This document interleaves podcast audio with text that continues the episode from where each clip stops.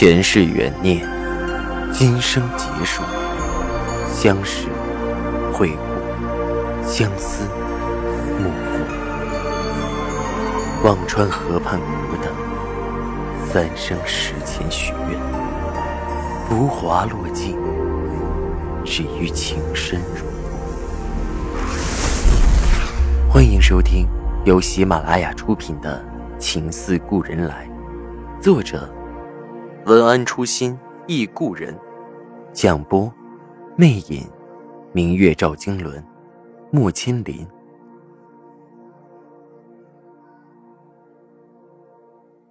第一百四十八集。忽然想起除夕那晚看烟火的时候，夏医生说烟花一直在向天上飞，但是完成绽放的使命也就终结了。这算不算一语成谶？他的使命算完成了吗？心中的愧疚更是浓浓。妈妈，我想找叔叔再玩转的马。暖暖抱着我说道：“我不知道怎么应答，不知道他会不会不适应见不到下一生的日子。”我摸着暖暖的头说道。暖暖，你要记得，你最亲的人只有妈妈，叔叔有自己的生活，你不要总是打扰叔叔好吗？暖暖的嘴瘪了起来，似懂非懂的点着头，没有吭声。孩子对离别的概念，也许像温水里的生命，需要时间才会渐觉痛惜。回到公司。迎面看到还是愁眉不展的小杨，我心里一动，问着：“还在睡沙发呢？司之恒的股票没跌？”小杨说道：“别提了，哎，今天才是心情过山车。早晨，司之恒官微正式公布赵以静和那个世家女人的婚约取消，股票刚跌了一点点，下午就宣布那个女人成了司之恒的董事，继承了股权，眼睁睁的看着线又上去了。”嘿，这心脏一天没干别的，光来回动弹。我愣在了原地。姚青莲真的成了司之恒的董事，继承了那百分之三的股权。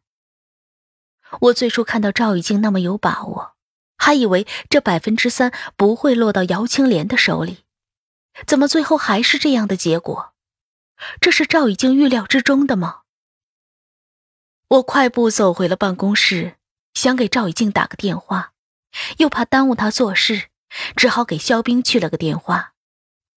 你知道司之恒股东发生变化吗？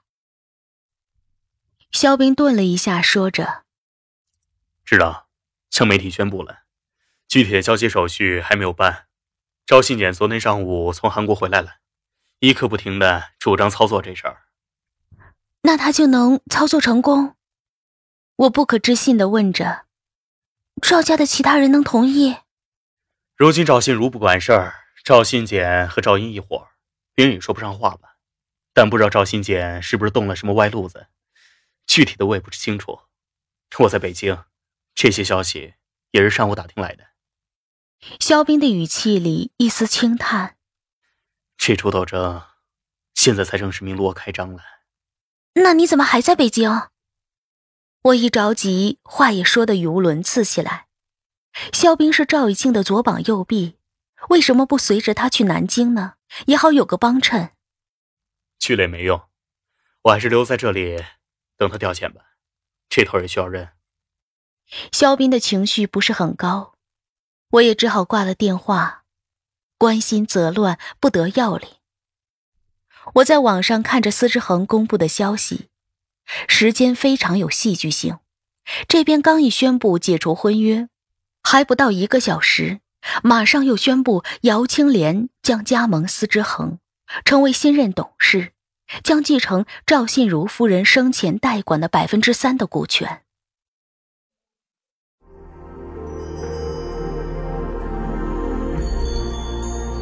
您正在收听的是喜马拉雅出品的长篇穿越小说。情似故人来。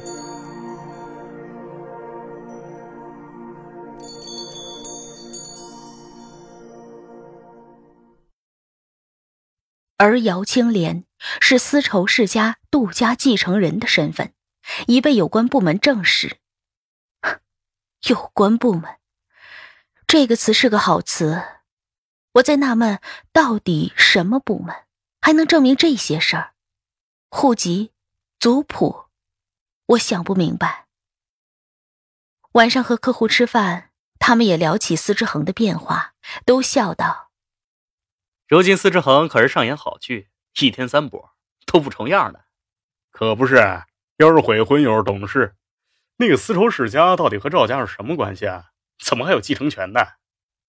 听到这里，我忍不住插嘴道：“什么部门能认定他的继承人身份啊？”一个老总抿了口酒，笑道：“宋总连这都想不通啊！只要有人，什么部门戳一个红章不能解决问题？国家没规定是哪儿认定。要是普通老百姓，人家是来回踢皮球不理你，没地方愿意出这证明。”像赵家这种上火事儿，只要有门路，什么章拿不来，那还用愁吗？我才恍然，是自己太愚了，心里更加跳得慌。旁边一个人说着：“不过也怪，消息这么波折，但股价就是不跌，也奇怪。”哼，管人家那么多，先说说明天南京的丝绸交易会吧。宋总，我这边会派一个专业的技术跟着你过去，如果我做下来渠道。我会给到一个好价格的。之前那个老总终于把话题转到了正题，我点头应着。我的心更加忐忑不安。和他们吃过饭，就匆忙告辞，去张帆爸妈家把暖暖接上。到家已经快十点，我迫不及待的给赵玉静打了电话。电话那头的他声音有些疲惫：“静，有事吗？”我知道了司之恒的变化，这还在你掌控中吗？他迟疑了一下，还在，比想象的艰难了一点。没想到赵信简也手这么快，姚青莲的身份认定做得很迅速。那就是说，这百分之三会转到赵新简手里？我的心提了起来。无所谓，他要是不转。还玩的不痛快。赵雨静的声音冷冷传来，似乎有着决胜千里的雄心。既然要斗，索性就都豁出去。顿了一下，赵雨静问我：“明天南京的丝绸交易会很大，你来吗？”我去。那你等我吧，我中午找你谈谈，带你见个人。赵以静若有所思的说着，不知在筹划着什么。啊，什么人？到时候你就知道了，明天再细说。赵以静温声笑着：“孩子睡了吗？”我怔了一下，觉得有几分意外，这份关心来的有点突然。我微微诧异的答着：“睡了。”你怎么想起问这个？电话那边的他竟然语气里有丝生涩：“我在学习做好父亲的角色。”这话像一股巨浪，轰的扑了过来，我的心砰的绽开，开心甜蜜，忽然就像夜空的繁星，占得满满。这就是赵以静，随时一句听着很普通的话，都能挑动我最敏感的神经，然后播出让我心惊摇荡的旋律。胡说什么？我声音微颤着，嗔了他一句。匆匆挂了电话，而留在心里那丝震颤，让我忍不住唇角上扬的幸福。原来幸福就是这么简单，一颗笃定的真心，一份对我女儿的关切，就足够了。洗漱收拾好，我坐在电脑前处理了几封邮件，顺便上网看了看司之恒的股票情况。我不像张帆他们会看得仔细。只能大致看着 K 线的走向，始终是上涨的。我不知道这意味着什么，继续上涨对赵以静到底是好还是不好？而这场争斗，以我的知识和能力，目前在牌面上根本看不出趋势来。我出神的想着，用手边的笔在纸上重重画了一个三角，里面写了个一，标了一个向下的箭头，压在了手边的笔架下。第一场回合，看起来是赵信简打的不错，姚青莲那百分之三的股份他得到了。那第二步呢？以静会想什么办法也增持股份？股价下跌抄底，我只想得出这一个办法。但是眼看股票上涨的趋势，这个办法很难啊。我叹了口气，把手里的笔扔了下去。我爱的人选择了我，但我不知道他因此而付出的代价是什么。第二天一早，我把暖暖送到幼儿园，开车赶赴南京。今天是丝绸交易会，各个参会的丝绸企业会在展馆陈列自己的产品，有原料也有成品，包括厂丝、陪绸、面料、服装、服饰、家纺工艺等等，分七个大展区，不同的主题。而我的用处，一方面是帮助没有参会的企业去联系上下游的业务。昨晚吃饭的几个老总里，就有托我去帮着联络的。而另一方面，也正好可以多了解一些原料企业以及成品企业的信息，为以后做渠道铺路子。这种交易会上，如果用心做，成交量可以很大的。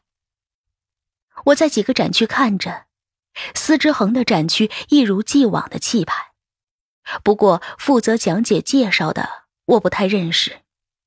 旁边挨着的是思路的展区，我竟然看到了一个熟悉的身影。顾军正在和旁边一个女孩子不知道说着什么。我匆忙转过头去想走开，却已经晚了。身后传来顾军不确定的喊声：“庆阳！”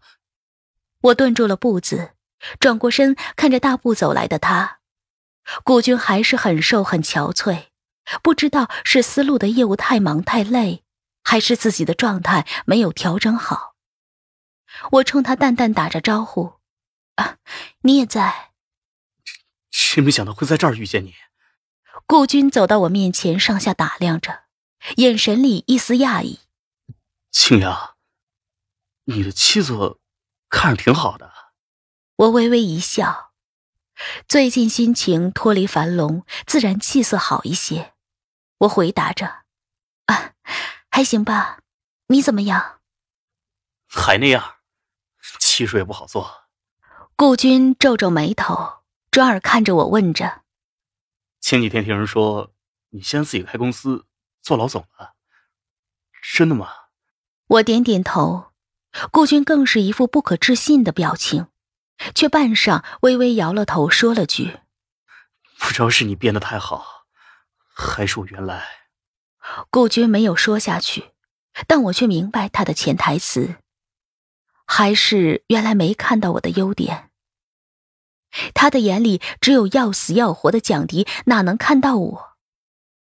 我不想和他继续说下去。啊，我还有事，得先走了。等一下。顾军说着：“听众朋友，您刚刚收听到的是喜马拉雅出品的长篇穿越小说《情似故人来》，作者文安初心忆故人，播讲魅影，明月照经纶，莫千林。更多精彩有声书，尽在喜马拉雅。”